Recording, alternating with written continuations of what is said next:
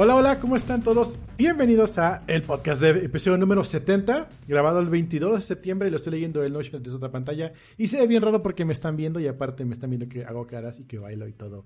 Porque tenemos chat en vivo con videíto. Uh, Estamos transmitiendo a través de YouTube, ya no estamos a través de Shoutcast. Todos los, todos los patrocinios de Open Radio se cancelan. Bueno, se acabaron. es cierto. no, no es cierto, no es cierto. Los amamos. Un, abrazo a Toño. Buenos compas los de Open Radios, pero ya ellos, ellos evolucionaron a otro lado. Y tal vez regresemos con ellos. ¿eh? todavía no se ha tirado por la borda nada. Solamente que eh, quise dejarlos a ellos que terminaran de hacer su, su, su, cambio ellos. Y ya que estén bien montados, ahora sí entramos nosotros si es posible. Pero para no forzar nada, pum, pum, aquí por aquí. de em, acuerdo, justo. Y bienvenidos al episodio 70. Hoy tenemos un invitado, Alex Alejandro Gómez, Alex Server, arroba Alex Server, este, conocido de la comunidad de ahí de, del Twitter y del Telegram. Si están en el canal de Telegram del Podcast Dev, que es t.m diagonal podcast dev, únanse, está bien chingón. Eh, bienvenido, Alex, y comenzamos con el episodio 70. Bienvenidos. Comenzamos.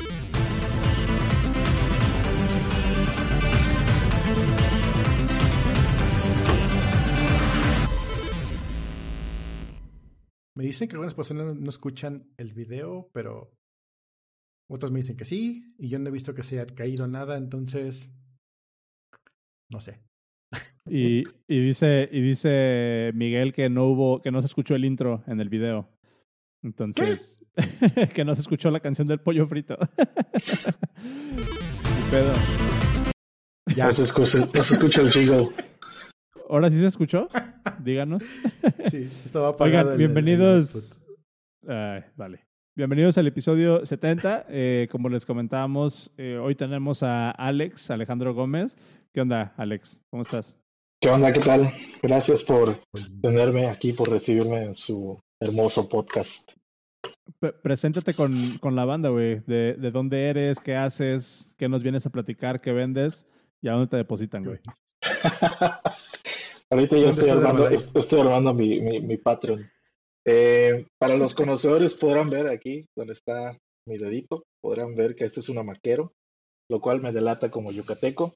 Eh, vivo en la ciudad de Mérida eh, y soy desarrollador web. Hago, ahorita estoy como full stack en una compañía que se llama convert.com y hago más que nada, la mayor parte del tiempo hago JavaScript. Eh, bueno, ahorita nos estamos mudando a TypeScript, entonces estoy reaprendiendo TypeScript. Eh, pero llevo, llevo un rato haciendo, haciendo JavaScript y programación web.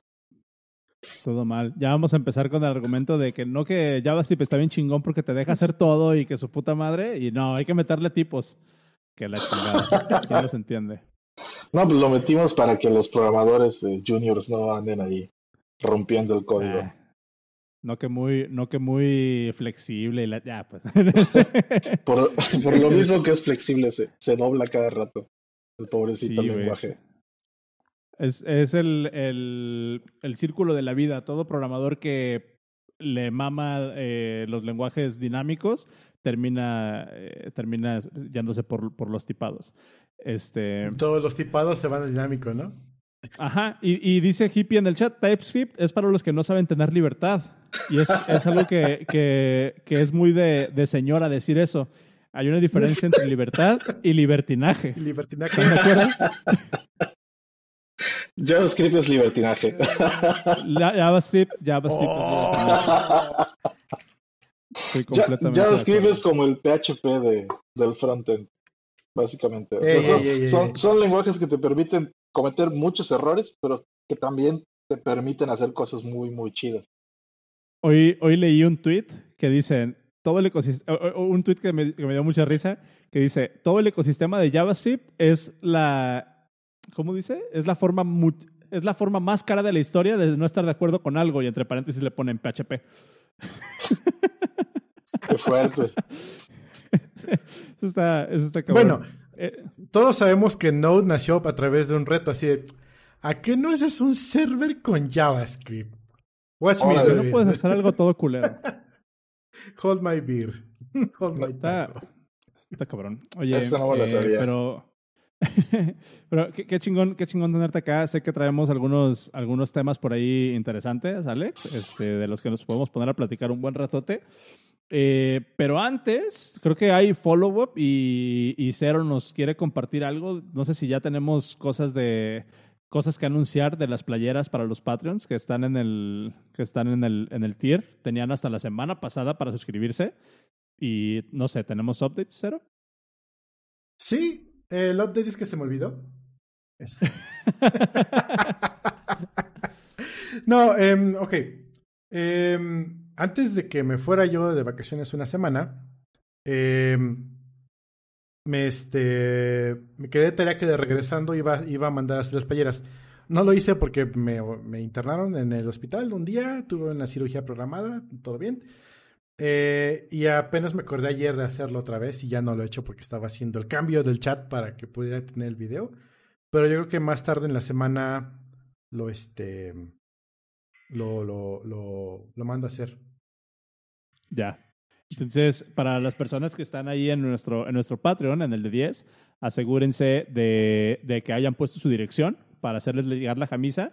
Y pronto en esta semana, antes, un poquito antes de que mandemos a, a, hacer las playeras, les vamos a preguntar por el mismo Patreon su talla para mandar a hacer las tallas exactas de todos ustedes y que les llegue una playera que puedan usar.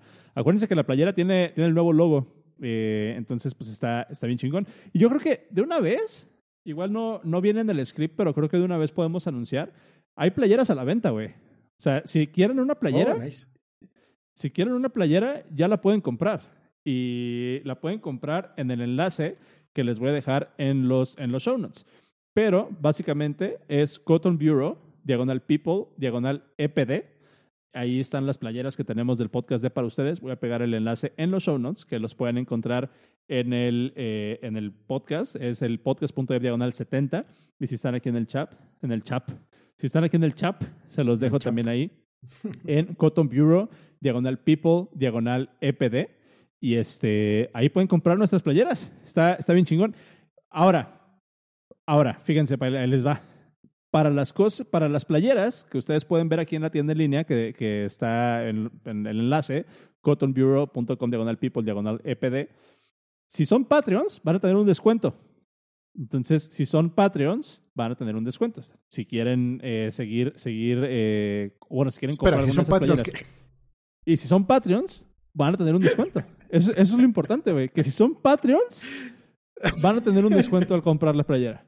Em, pero ahí está, está chingón, chéquenlas. Eh, están muy padres las playeras. Otra vez, gracias a, a, Majo Quirino por ayudarnos con el diseño del logo y por ayudarnos con toda esa idea. Y pues ya, a los que se suscribieron al Patreon, al de 10, van a tener una playera gratis. Y si quieren alguna otra, pues la pueden comprar. Hay tres modelos diferentes ahorita, en muchos colores, en mucha variedad. Hay hoodies, hay remeras, hay este, ¿qué, qué otras cosas hay? Eh, hay pues playeras de diferentes telas. Está bien chingón. Chequenlas y pronto van a ver una de esas playeras en uno de nosotros. Uh, para que la vean. Em, y nada más, creo que, creo que, creo que es todo. Pero aparte de eso, ¿cómo anda, Cero? Bien, bien, bien.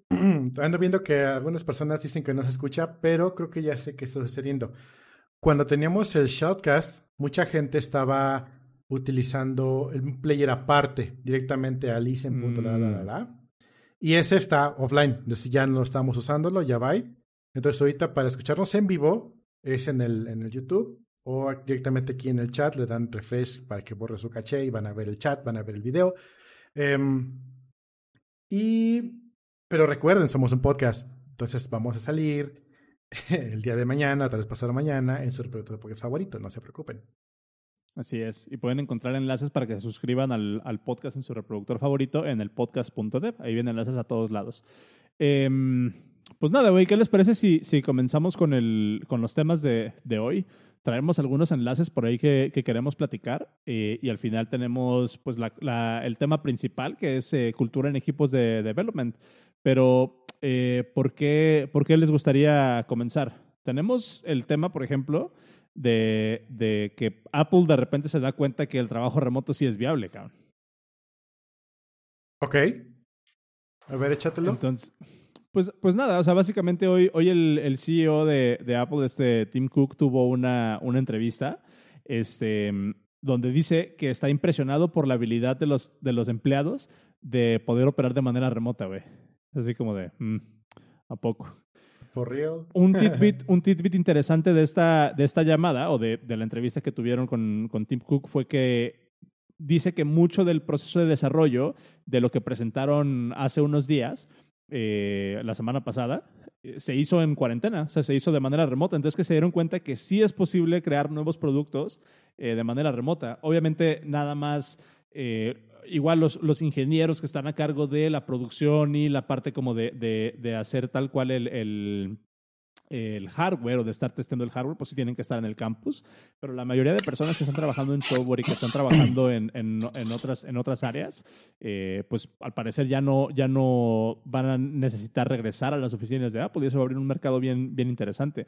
De hecho, hay un, un tip, un poco de, de inside info. Tengo algunos amigos y contactos que, que trabajan en Apple y ya la mayoría se regresó a, a sus ciudades de origen. O sea, ya se, se salieron de, de, de, California, ALB.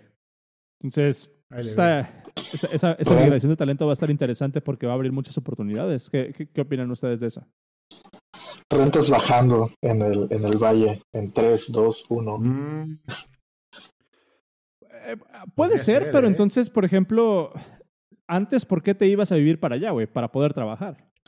Sí, es, es, es como es como el mainstream, ¿no? De, de, de, la programación. O sea, quieres, quieres hacerla en grande en la programación y entonces la mentalidad mainstream es como vamos a las, a las casas de este, Apple, eh, Google, Facebook, que estaban como muy mentalizados con el, con el trabajo en oficina, ¿no? Y entonces los que hacemos remoto éramos como los hippies del desarrollo. Y esta, esta situación de, de la cuarentena, del COVID, como que está forzando a las empresas, ¿no? Les está abriendo los ojos que el trabajo remoto sí es posible. Y dices, ah, el, el, trabajo que antes tenía ya no es tan mainstream, ya van a empezar a trabajar muchos, ¿no? Como en, en nuestra modalidad. Pues es, hace poquito vi un cómic así de, les trajimos este experto en, en revolución digital, ¿no? y es el COVID. es que es lo que, lo que decían, o sea, quieren, quieren ver que sí se pueden hacer las cosas y lo platicábamos en algún, en algún episodio. Que así como de que si nos hubiéramos puesto a planear la migración de todos a trabajo remoto, este, ahorita todavía seguiríamos discutiendo si sería viable, güey. Sin embargo, llega una situación en la que, en la que es así como de, güey, lo tenemos que hacer sí o sí. Justo, o te aclimatas o te aclichingas. Eh, y ve, o sea, todo, todo va bien. Y creo que, creo que la respuesta de, los, de, de todas las empresas, o por lo menos seis meses después, creo que ha sido neta positiva. No quiere decir que haya sido completamente limpia, pero sí es un, como un neto positivo porque se ve un mejor cambio, eh, bueno, un cambio para, para bien o para mejor en, en, la calidad de vida de los empleados. Sobre todo cuando ya no necesitas estar en San Francisco para trabajar para una empresa y te puedes ir a un lugar donde vendan o donde tengan rentas mucho más accesibles y puedas realmente enfocarte en, en cuidar a tu familia, ¿no? O sea, no sé, se me hizo interesante que una de las empresas más grandes que son más famosas por no permitir el trabajo remoto, esté reconsiderando con hard facts, o sea, con, con hechos en la mano, como, como dicen, con los pelos de la burra en la mano, ¿no? Este... Lo mismito Entonces... puede pasar en Ciudad de México, ¿no? O sea, muchas sí. personas como yo estábamos en Ciudad de México por la chamba. ¿Qué pasa? Que ya no es necesario, igual y bajan las rentas. Digo, pagar 20 mil pues... por un departamento está bestia. Pero ahí, es que es lo mismo que te digo. O sea, a ver, perdón, Alex, adelante. Digo, ahí la parte interesante es eso, ¿no? Que, que Apple ha sido como muy. Eh, tiene esta fama de ser muy celosa de, de, de, la información, ¿no? Entonces, ahí tal vez tenían que transformar eh, la interacción con los desarrolladores remotos, ¿no? A través de, de documentos legales, de firma una NDA, que puedes trabajar en casa, eh, hay un sistema de confianza, pero también hay un documento que me ampara para eh, actuar legalmente si tú divulgas algo, ¿no? Que antes que, o sea, perdón, el, que las empresas tengan a sus eh, desarrolladores cautivos les daba esta falsa sensación de que hay más seguridad. Es, es, importante eso que dices, la falsa sensación, porque igual Apple, o sea, famosamente, en este caso en particular, Apple es una de las empresas entre, entre que los mismos empleados no se cuentan cosas, güey. O sea, tú trabajas en este proyecto y tienes prohibido hablar con cualquier persona, así sea tu compañero de, oficina. Y, y, es más un, una cuestión como cultural, que es así como que la gente en Apple está tan consciente del, del impacto que tiene su trabajo y de lo mucho que pueden impactar eh, no solamente a, sus usuarios finales, sino al, al ecosistema de, de la tecnología, que ya lo toman más como a título personal, cuidar esa reputación. Y es así como que por más que yo tenga ganas de trabajar, y, o sea, por más que yo tenga ganas de contarte lo que vi hoy en el laboratorio de ingeniería de allá abajo, no lo voy a hacer porque valoro mi trabajo y el de mis compañeros.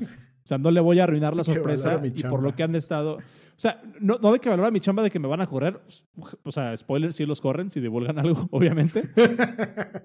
Pero es más bien así como de cuidar, es como ese sentido de, güey, todos estamos partiéndonos el lomo por trabajar en esta madre súper chingona. No yo por querer contar o por querer sobresalir le voy a arruinar el trabajo a mis compañeros.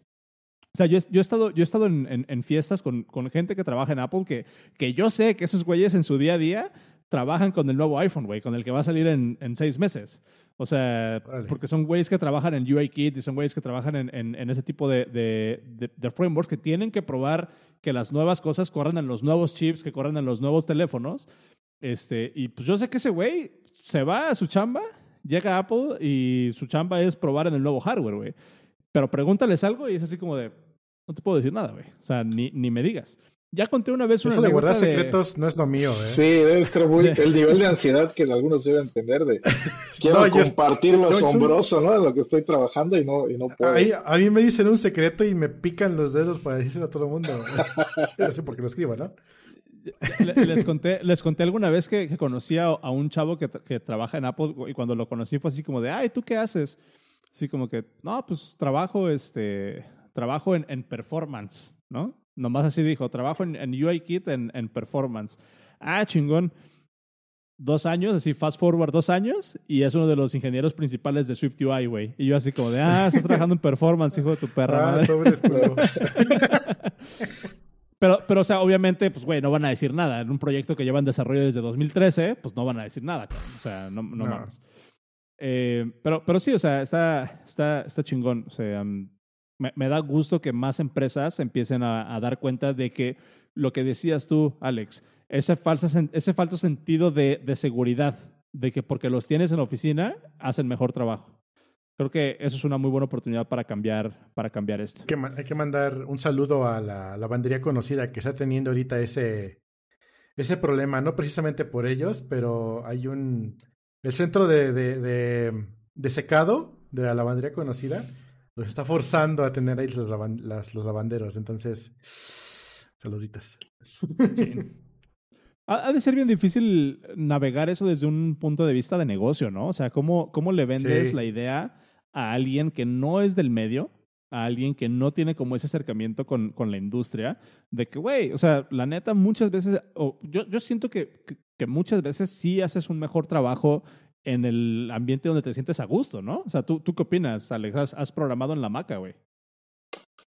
Sí, eh, me, me, ha tocado, yo llevo trabajando de manera remota desde el 2010, ya llevo un buen rato haciendo esto, y empecé haciendo home office.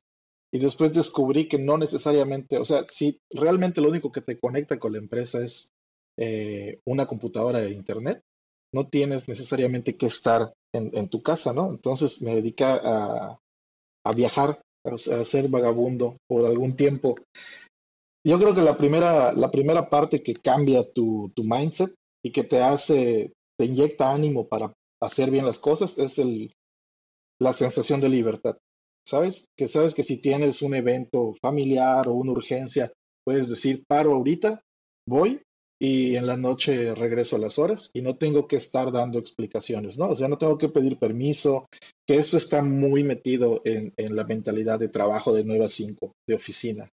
Eh, y pues justamente es, es, lo que estaba platicando con, con Carlos, este, con, con Cero, cuando estábamos tocando este documento, eh, que tiene mucho que ver el mindset, tiene mucho que ver la mentalidad de un tipo de, de trabajo al otro, o sea, remoto versus oficina. Sí, y fíjate, ir irónicamente digo, tú sabes que tengo el, podcast de, de, Remoteando, donde hablamos de cómo hacer trabajo remoto y la chingada, que ahí pues, estaría bueno revivir ese, ese, ese podcast. Este, pero... Server tiene irónica, experiencia en eso, ¿eh? Sí, o sea, está, está, estaría bueno, pero fíjate, es a lo que iba. Irónicamente, yo ahorita que me toca trabajar con equipos que están en mi zona horaria, sí valoraría tener una oficina, güey. O sea, si, si no fuera COVID, si no estuviéramos en pandemia y si no se estuviera acabando el mundo por todos pinches lados, sí hubiera ido por lo menos unas tres o cuatro veces a la oficina, güey. Para, para cotorrear con la gente. O sea, está chingón que los tengo en el mismo uso horario y puedo platicar con ellos y, y puedo de alguna manera hacer ese trabajo. Pero sí, la parte, la parte por ejemplo, de, de, cuando fui a hacer mi onboarding y cuando conocí a las personas, que fue la última semana que estuvieron abiertas las oficinas, antes de que nos mandaran a encerrarnos a la casa, sí me gustó esa interacción porque es algo completamente nuevo para mí, güey. Yo nunca he trabajado en oficina. Nunca. Que te dijeron, vamos al, vamos al teatro y los apestaste, ¿eh? Ándale, exacto, güey. y, que fuimos y que fuimos a comer y que se hace el cotorreo y qué pedo. O sea, güey, me gustó la vida Godín, güey. La semana que fui Godín, Al Patrick. no me, no me disgustó. Eh, ya, ya ahorita, por ejemplo, aquí en mi casa, pues ya me preparo mis cosas en topper, güey, aunque tengo platos. Me preparo las cosas en topper y las meto al micro, güey. un, un huevito con papa, todo apestoso, güey. Tú pones tu corbata. así. pones atún y te enojas. Ah, ¿quién puso pescado en el microondas? Mi, oficina está en la planta baja. Mi oficina está en la planta baja. Entonces, este, cuando salgo de mi cuarto de la, en la planta alta, me pongo mi mochila de las chivas, güey. Así como la mochila de, de cordoncitos. Y bajo. Y abro la oficina y aunque trabajo solo, lo primero que digo es buenas, buenas, güey buenas, ¿Qué oña, qué oña? Pones, tu gafete en la, en la puerta. Es súper mamón hacer eso. No más por sentirme parte de, cabrón. Hoy justamente tuve una entrevista como, la ironía, güey. Hoy tuve una entrevista con un chavo para entrar aquí a la chamba y me preguntaba, oye, yo sé que por COVID, pues no, pero este hay, hay eventos, hay algo de integración, cómo funciona. Bote, yo me puse a recordar así, ah, los viernes de carnitas, las mañanas ir por tacos de canasta, y luego las juntillas de, no, pues la carnita asada en casa de fulano, todo eso ya no se puede ahorita. Ojalá ya se pueda pronto. No, me acuerdo que incluso cuando llegabas allá a la oficina, esa, esa, esa semana que estuve ahí en Ciudad de México era de que llegara a la oficina y pues llegas, güey, a las nueve de la mañana y todos así con cara de, vamos por un café, güey. sí. ya te sales, te sales en grupito por tu café. Pues no sé, güey, está, está, está chido. La neta, eh, algo nuevo para mí. Y ahorita te digo, si no estuviera en pandemia, sí hubiera ido por lo menos un par de veces a la oficina. O sea, ya, como para cotorrear ahí con, con la banda. Eh, el, el, el, diablo está en los detalles. ¿Cuál sería el detalle? O como diría Cantinflas, ahí está el detalle, chato. Señora. Este. Ándale. eh, la, la, el, el, subtexto es así como que mientras no sea obligatorio estar todo el perro día en la oficina, o sea, te pagan por tu trabajo, güey, no por dónde estás parado. Entonces, está, está, está bueno. Em, vale. Oigan, tengo, tengo otro enlace, no sé si lo alcanzaron a leer, el enlace de Why Senior Engineers Get Nothing Done. ¿Lo, vi que lo, lo lograron cachar? No lo vi. Andan valiendo madre, güey. Es, es un. Se me, se me, hizo interesante. Es uno de esos, es uno de esos artículos que, que caen en tu radar por azares del destino. Y se me hizo muy interesante porque precisamente hablaba con algunas personas del trabajo de esto, güey. Eh, ¿Cómo pasa la transición en la que eres un developer? O sea, tú entras a trabajar y eres un developer. Y de repente, ya sea por experiencia eh, dentro del producto o dentro del dominio que estás trabajando, o por tu experiencia técnica o por tu, tu, tu, tu technical panache, por ejemplo, que es así como que qué tan bueno eres programando, eh, tus responsabilidades empiezan a cambiar, güey. Y de repente te estás dando cuenta que aunque sigues siendo developer, sigues siendo developer eh, by trade, o sea, en el día a día tu puesto todavía es de developer, te das cuenta que cada vez estás programando menos, güey. Esa transición en la que oficialmente no eres manager, pero como, como developer senior te das cuenta que, irónicamente empiezas a programar menos eh, a muchas personas les puede hacer como un cortocircuito y se pueden empezar a frustrar. porque también es, de los, es otro de los factores que yo siento que puede eh, llevar a que de repente trabajes más tiempo, trabajes horas más largas, porque sientes que tu día estuvo ocupado en juntas, en lo que sea, pero aparte tú quieres programar ocho horas y todos sabemos a qué lleva esto, y a la de tres lo decimos todos juntos. A la, a la, de tres lo decimos los, los tres al mismo tiempo. Una, dos, tres. Burnout. Burnout. Pensé que decir depresión. Pensé que ibas a decir depresión. Pero sí. Es lo, que viene, es lo que viene después del burnout. sí, sí, justo. Si, si, si, te encuentras deprimido, eh, probablemente sea por cuestión del burnout. Pero, pero se me hizo bien interesante este artículo, o sea, porque habla de, de una manera muy técnica cómo, cómo es ese proceso, güey. O sea, cómo, cómo es ese, ese proceso de, de, de pasar de un developer que te encargas nada más de programar y conforme vas ganando eh, conforme vas ganando seniority o conforme vas ganando, hay una palabra clara que, una palabra muy clave que dice aquí, ownership. Cuando vas ganando ownership de un stack, de un proyecto, de un feature, de lo que sea, tu rol empieza a ser cada vez menos programar. ¿Cómo, han, vivido, cómo han vivido ustedes eso, güey? yo, yo fíjate. Vas, vas, vas, vas, sino que yo sigo leyendo esto. Ok. Este. Sí, yo creo que es un proceso natural de la evolución de una empresa, porque tú em, empiezas con una empresa y entonces van llegando personas detrás de ti, van llegando los nuevos. Entonces tú ya llevas más tiempo con el stack, conoces más, y llega un punto en el que pasas más tiempo enseñándole a los que no conocen cómo hacer ciertas cosas, ¿no? Esto eh, no, no, es solamente, oye, revisa la documentación o ve este código, sino que a veces le tienes que dar ciertos trucos del know-how, eh, de, cómo resolver ciertos errores. Em, y tienes que ir organizando gente. Entonces, si llega un momento en el que sientes que pasas más tiempo en Slack, en Asana, eh, y hablando con gente, ayudando a otros, pasas más tiempo ayudando a otros que haciendo tus propias tareas y llorarle la regadera después. No, sí, viene una, viene una frustración de repente, ¿no? De que tú sientes que no estás trabajando lo suficiente.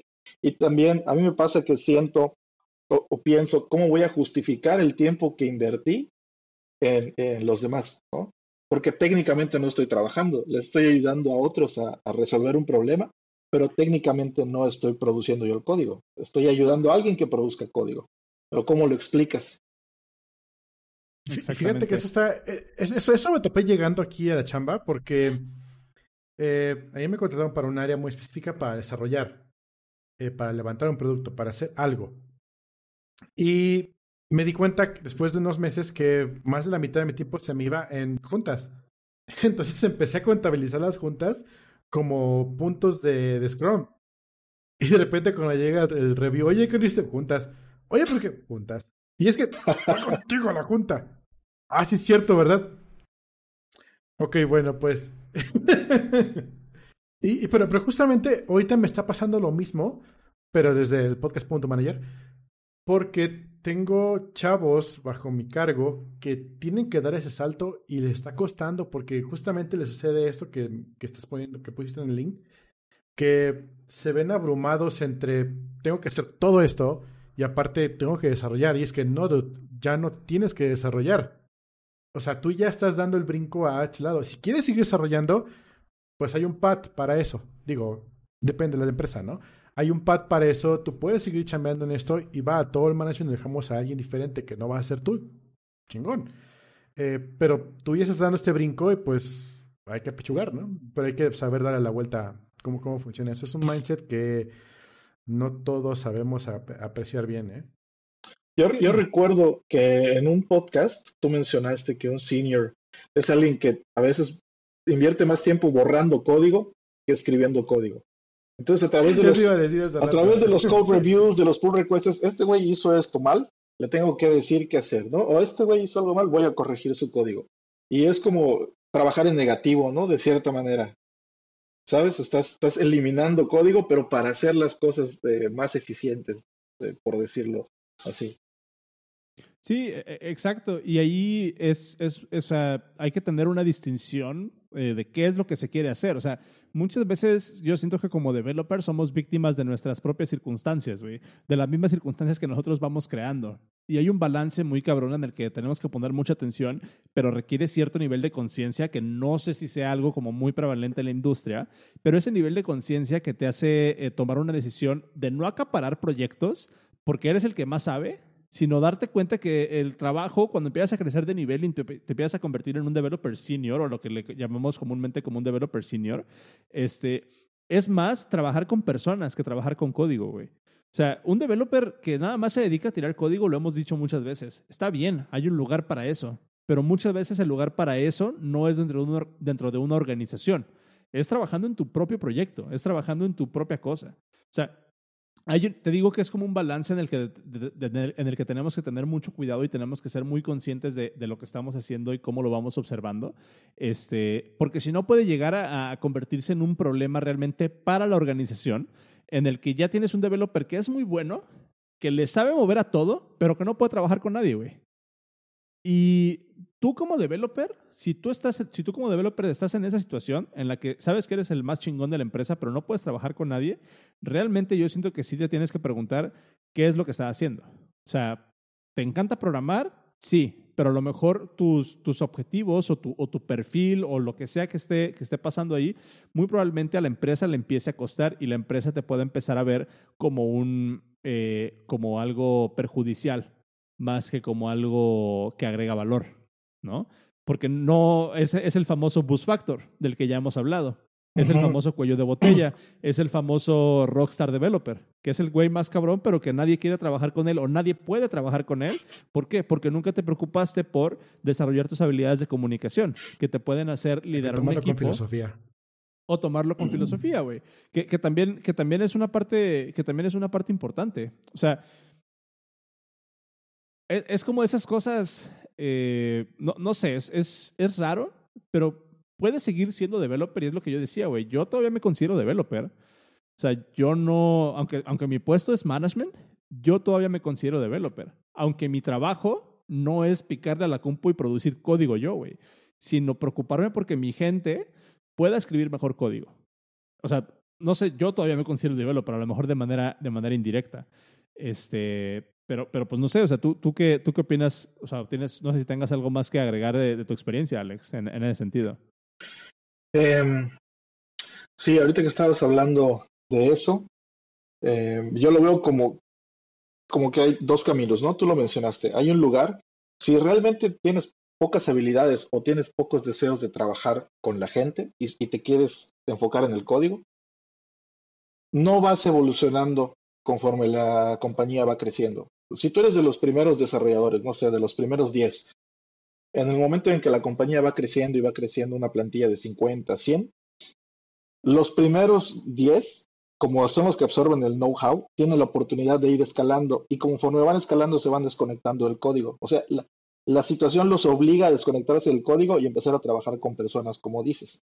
Si alguien no tiene esos deseos, lo, que sucede es que no, no evoluciona, ¿no? Se queda como desarrollador, no, no llamémosle junior, porque ya conoce el know-how, pero es alguien que no impacta en, el performance de los demás.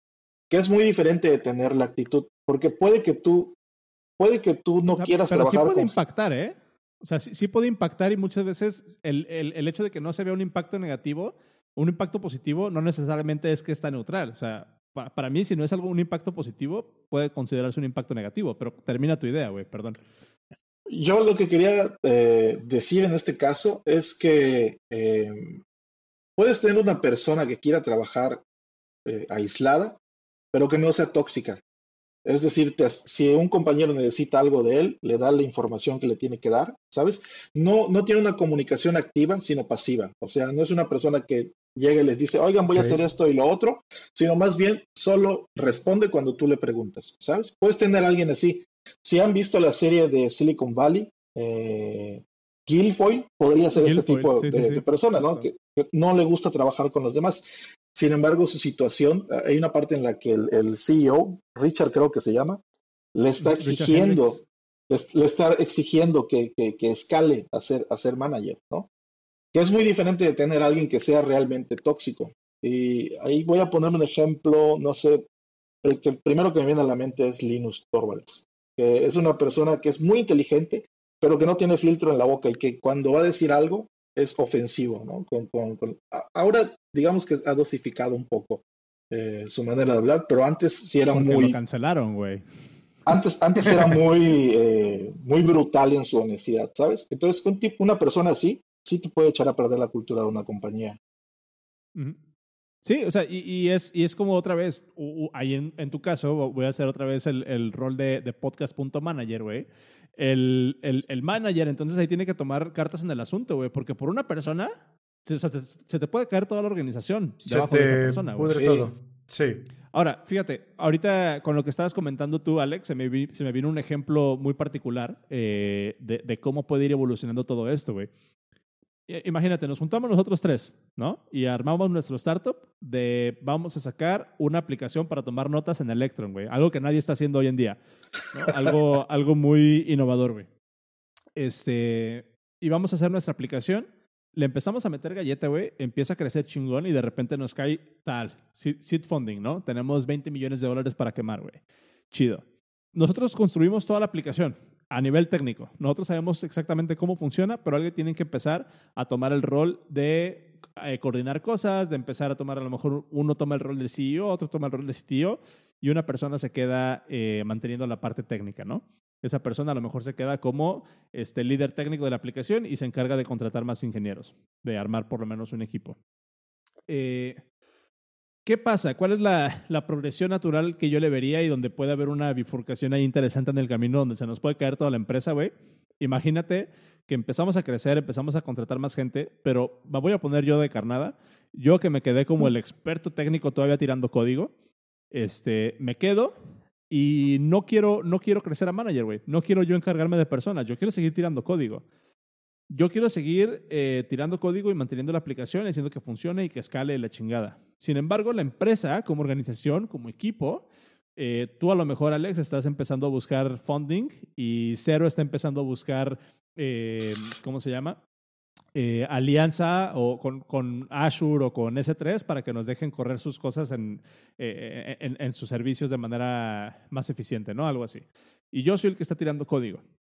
Eh, empieza a crecer la compañía, empezamos a crecer el equipo, empieza a crecer la, necesidad de de repente de, de, de, coordinarnos un poco más. Pero yo ando de pedante, güey. Yo quiero seguir tirando código, a mí no me importa empezar a manejar gente. Ustedes contratan personas debajo de mí, ustedes contratan personas a mis lados, ¿no? para, para seguir armando el equipo, pero yo quiero seguir tirando código, a mí no me interesa. Sin embargo, yo soy la persona eh, que tiene más, más know-how técnico de cómo funcionan esas cosas. ¿Qué es lo que empieza a pasar? Yo, aunque soy el developer más senior y aunque soy el developer con más experiencia y el que tiene más know-how técnico, empiezo a actuar como un cuello de botella, güey. ¿Qué puede pasar? Puede llegar Alex, el CEO, y me va a decir, cabrón, necesito que cambies de rol y te, y te pongas como manager porque tú ya no necesitas, o sea, tú puedes multiplicar en vez de ser un programador 10X, preocúpate por generar 10 programadores 1X, güey. Sí. ¿No? Esa es, una, esa es una, una ruta que podemos tomar. Una situación muy común. Una ah. situación muy común. ¿Qué pasa? Ah, aquí hay una cosa también que, que puede suceder. Eh, ahí el, problema, el enemigo más fuerte es el ego. Cuando tu ego, para allá voy, güey.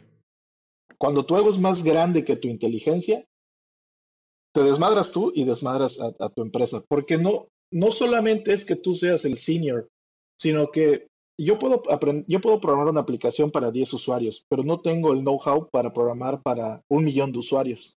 Entonces, si la empresa va creciendo, va a llegar un momento en el que yo no tenga la experiencia, la capacidad puede que la tenga, pero no tenga la experiencia para dirigir el departamento, ¿no? Entonces ahí es cuando tú te tienes que decir, ok, tengo que traer a alguien que sea más cabrón que yo y que me enseñe a hacer las cosas y si tiene que borrar el código y rearmar todo, que lo haga, porque él eh, tiene esta, este know-how, tiene este conocimiento y experiencia. Tú ahí estás escribiendo a una persona que tiene mentalidad de CEO, una mentalidad de hacer negocio. Una mentalidad de preocuparse por el producto. Ni siquiera de CEO. O sea, una persona, ahí estás describiendo una persona que está preocupada por desarrollar un producto, no por tirar código, güey. Son cosas completamente diferentes. Tienen unos matices ahí bien interesantes, que es lo que te puede hacer que se te desmadre tu compañía, güey. Porque ¿cuál es la otra opción? Donde tú me digas, ok, ¿quieres seguir tirando código? Déjame, tú me, tú me vas a decir a mí, Alex, ok, sigue tirando código, pero eso significa que voy a contratar un manager arriba de ti, güey, para que te esté checando. Puta, güey, ¿cómo si yo soy el que lleva más tiempo en la empresa? ¿Cómo me vas a poner un manager a mí, cabrón? Yo soy el que más sabe. Yo, yo lo veo más como una mentalidad de, liderazgo, ¿sabes? O sea, liderazgo, el CEO es como el líder supremo de la organización, pero los otros eh, chief officers también son líderes, ¿no? Y tienen que reconocer en algún momento que su capacidad técnica no es suficiente para el problema que están enfrentando.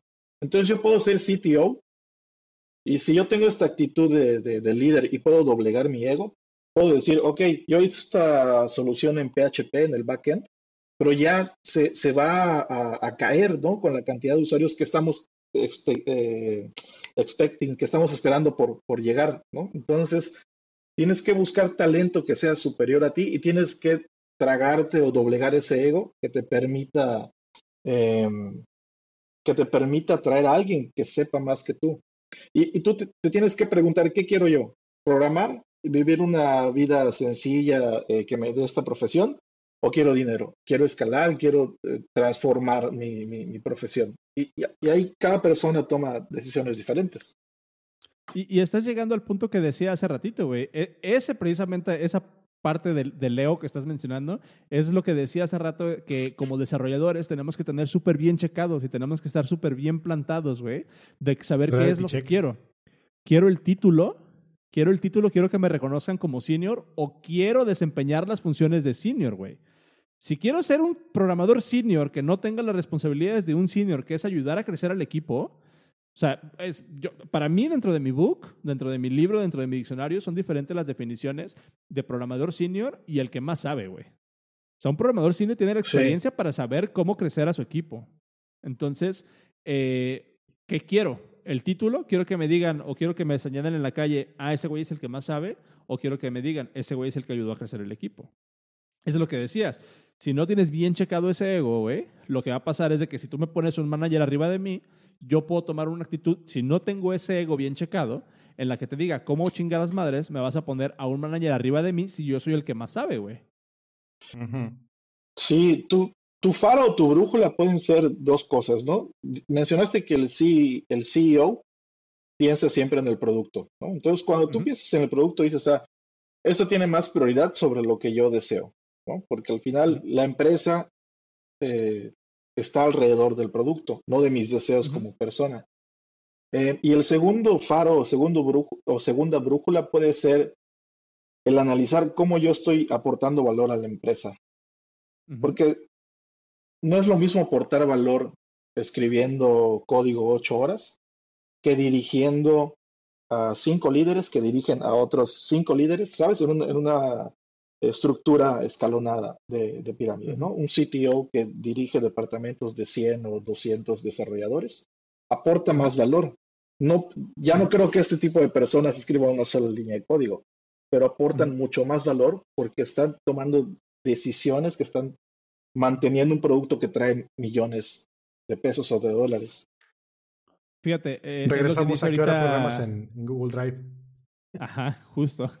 dice, dice Miguel aquí en el chat, yo soy el que más sabe de programar, no de, no de, perdón, yo soy el que más sabe de programar, no de manejar personas. Si me hubieran preguntado eso, yo les digo que me pongan un manager. Güey, qué chingón, porque tú tienes ese ego bien checado. Tú tienes ese ego para saber realmente en lo que eres bueno y lo que tienes que delegar. ¿Cuál es la situación que nos presenta y, de donde yo siento que nace este artículo, güey? Que es del que seguimos hablando, que es por qué de repente un, un, developer senior o un ingeniero senior siente que no hace nada, es porque siguen midiendo su, su, contribución en la línea de códigos, en el número de líneas de código que están contribuyendo, güey. O sea, si no tienes ese ego bien checado, de repente te puedes sentir como que no estás haciendo nada. E históricamente, y como todos sabemos, la industria y los programadores no somos precisamente conocidos por ser modestos, güey. Creemos que porque somos programadores, Creemos que porque somos. sí, güey. Vamos a hacer un podcast. algo, algo nuevo, güey. Creemos que porque somos programadores, así como se nos da tan chingón escribir código, yo también soy el mejor manejando personas. ¿Cómo me vas a poner a mi manager arriba de mí, güey? Y es ahí donde entramos a una actitud tóxica del rockstar developer con el que nadie quiere trabajar. Y es por eso que es importante este post para darle perspectiva de decir, güey, conforme vas escalando tu, tu seniority, te tienes que dar cuenta que, que, no, o sea, no es tanto la, la línea de, de, cuántas líneas, o sea, la, cantidad de líneas que escribes, sino el impacto que tienes en el equipo. Vuelvo a lo mismo, güey. Habíamos en... Ajá. Pusiste un, un post en Twitter de por qué no, qué no se tiene para hacer esto, ¿no? De, de un tipo y tenía toda sus, su barreta de GitHub llena de commits. Y dijo, ¿por qué, qué no se tiene para hacer si pongo el mío, ¿no? Que tengo mi, mi honguito de Mario. ese, ese estuvo chido. Sí, güey, se, le fueron encima. Eh, pero igual para, para terminar esto, vuelvo a, a, al episodio 63 que está en los show notes, donde precisamente con Eric Ruiz de Chávez hablamos sobre esto. Cómo, eh, cómo mido mis contribuciones, güey cómo mido mis contribuciones. Hablamos de eso en ese episodio. Les recuerdo otro tweet que en algún episodio ya también comenté, que es el de Eventually becoming a better engineer also requires to become a better person. O sea, no es nada más lidiar con cosas técnicas, también tienes que mejorar tus habilidades de comunicación y con otras personas. Y hoy precisamente me encontré un quote que se los pego aquí en el, en el chat. Me gustó mucho porque tiene mucho que ver con esto, güey, y tiene que ver mucho con una palabra clave que tú dijiste, Alex, la parte de liderazgo, güey que dice, Great leaders create movements by empowering their tribes to communicate. They establish the foundation for people to make connections as opposed to commanding people to follow them. Un buen líder mm. crea movimientos dándoles el poder a su gente de ejecutar. Establecen la fundación para que las personas puedan hacer conexiones y tomar decisiones en vez de pedirles a huevo que lo sigan. Es lo mismo con un senior developer, güey. Sí, los no Se trata, no se trata de, de que el senior developer escribe el código más chingón. Se trata de que le dé el poder a la gente que trabaja con el senior developer de escribir el mejor código que ellos pueden hacer. De eso se trata ser un, un senior developer, güey. Sí, sí, los, los, empodera, ¿no? O sea, no, no mantiene cautiva la información. Hay muchos, eh, está esta mentalidad de no voy a compartir información porque me voy a hacer indispensable para la empresa para que nunca me corran. Estás cavando tu propia tumba, así básicamente. Sí, sí, sí. Ahorita dijiste algo, algo chistoso, ya como para cerrar el tema. Un Rockstar Developer es algo que no queremos. Y más que por un, por un culture. Ah, se está riendo Para, para un culture, culture fact. Server y yo teníamos un podcast hace mil ocho mil que se llamaba Rockstar Dev.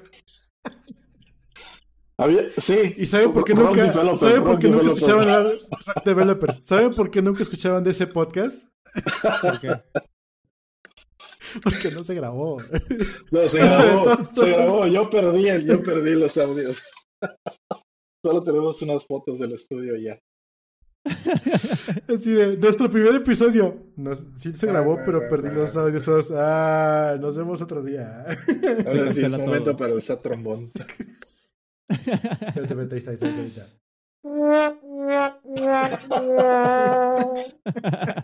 Salud. Ah, sí, güey. Eh, está cabrón. Igual siento que, como decía hace rato, Cero, el, el reality check, eh, muchas veces nos llega demasiado tarde y muchas veces nos llega de, de, pues de una forma de, de ser corridos de una organización, ¿no? Eh, y, y, créanme, créanme que, que, ese momento no es grato para nadie, güey.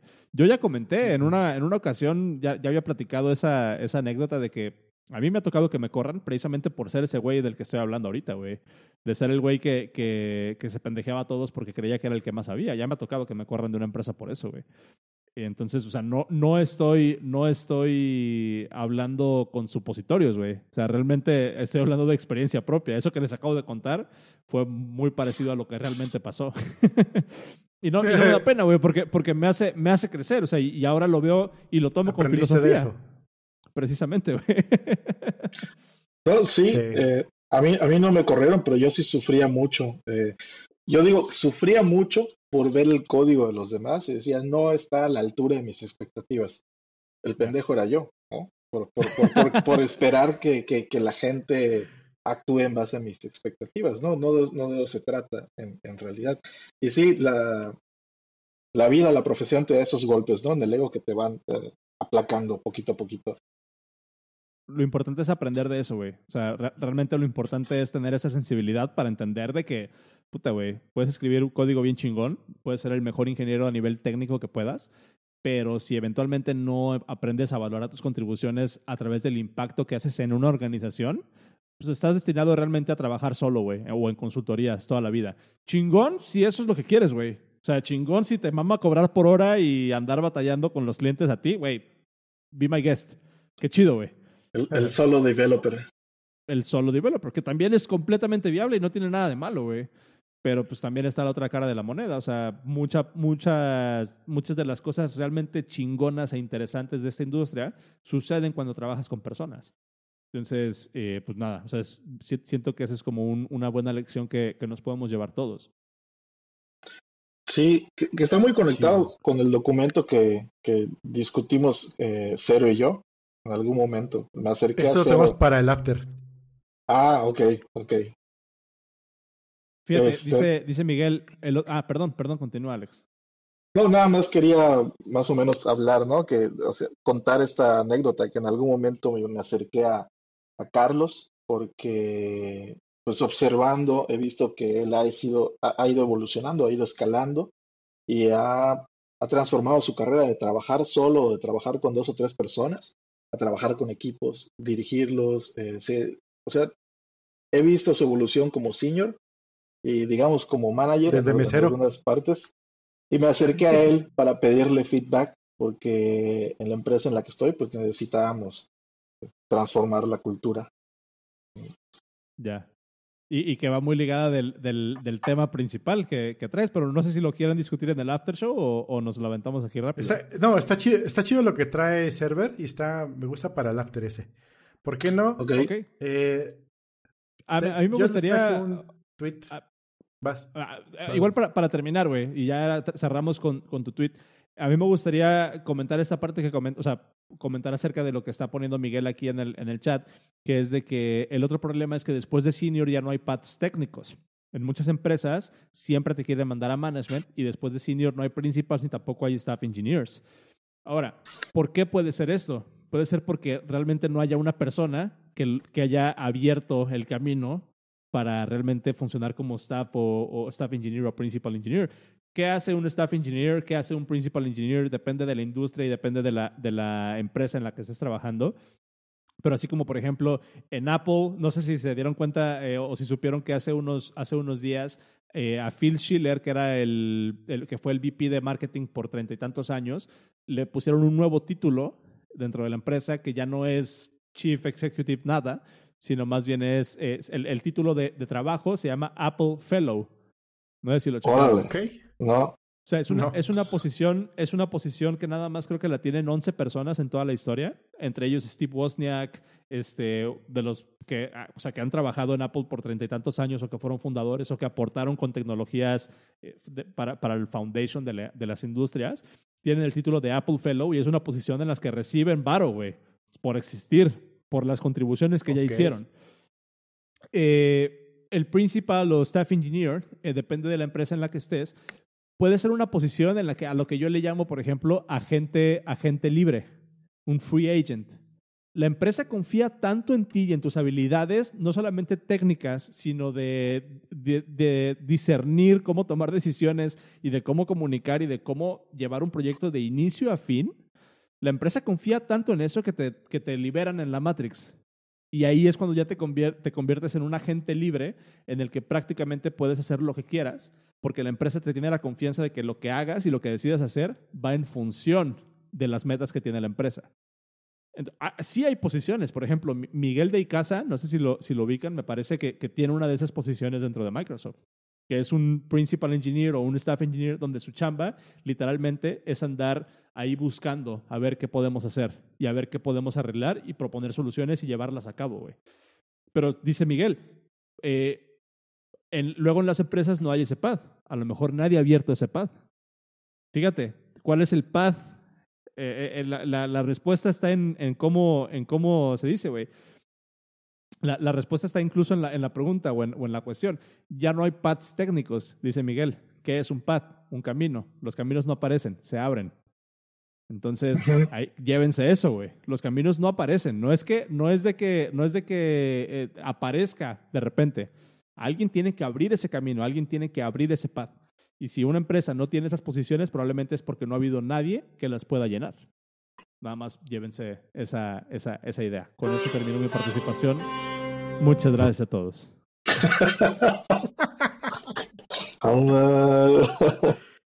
cedo la palabra, cedo la palabra al estrado.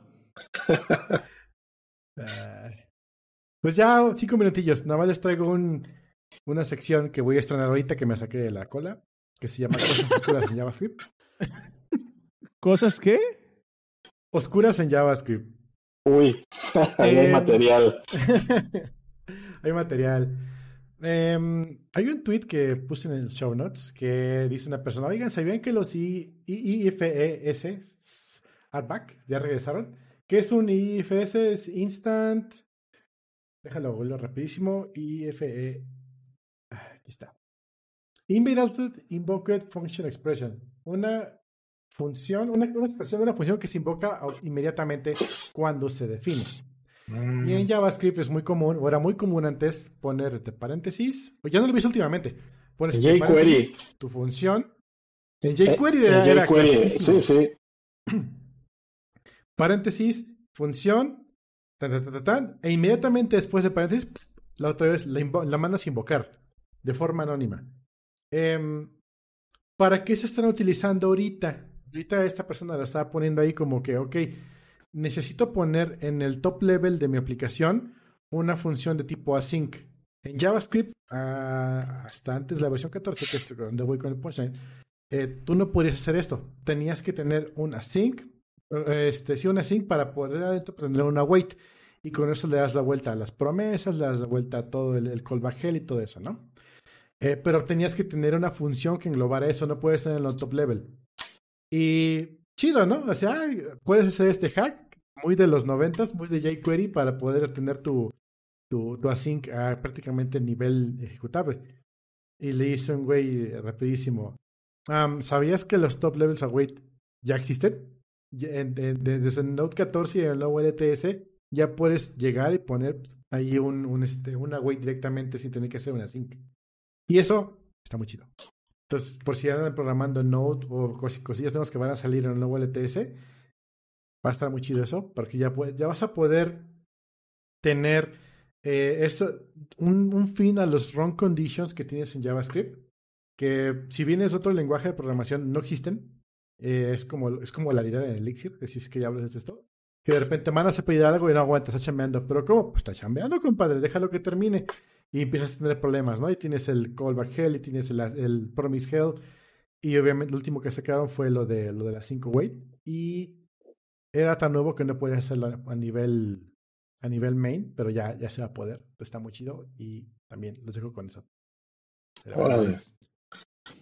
Yo, yo llego hasta promises. Yo, yo, llego a sí. yo llego a definir un export Todavía no sé cuál es la diferencia entre un export y un require. ¿Alguien me puede ayudar? Gracias. Export y un require. No, no, un require sería el equivalente de. Ajá, import. Ah. Import sería el equivalente del, del require. creo que es la import es un este. El, import es un sugar ice para require. Tan, ¿Un qué? Un sugar ice. Exactamente lo mismo, pero con otra sintaxis. Sí, no, require es ES5 y import ya viene a, partir del ES6, ¿no? Sí. Lo que les digo, eh, güey. En JavaScript hay 30 formas de hacer la misma cosa y ninguna está bien, güey. ninguna es correcta. ninguna es correcta, güey. Estoy súper frustrado. Ah, mira. Elder, Elder, habla del JavaScript. Tenemos una persona que sabe de cultura.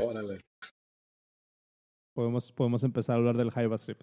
Este, Vale, oigan, pues vámonos, vámonos despidiendo. Em, igual le recuerdo, le recuerdo a toda la banda que ahorita terminando este episodio que están viendo en vivo, nos quedamos en el after show. El after show es un episodio completamente separado donde nos quedamos platicando unos cuantos minutos más de pues temas que platicamos más en corto. Si quieren apoyarnos, lo pueden hacer a través de el podcast.dev, no, perdón, qué chingados. Patreon.com.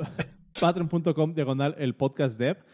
Nos pueden apoyar desde un dólar, pero tenemos eh, tiers de 3, 5 y 10 dólares. Desde el dólar, desde, desde el nivel de 3 dólares, reciben este episodio extra cada semana en su feed. Tienen un feed privado exclusivamente para ustedes.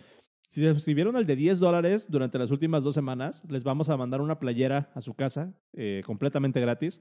Nada más les vamos a pedir que nos eh, confirmen su, su, su, dirección para mandárselas y su talla. Les vamos a estar mandando el, el mensaje en el, en el Patreon.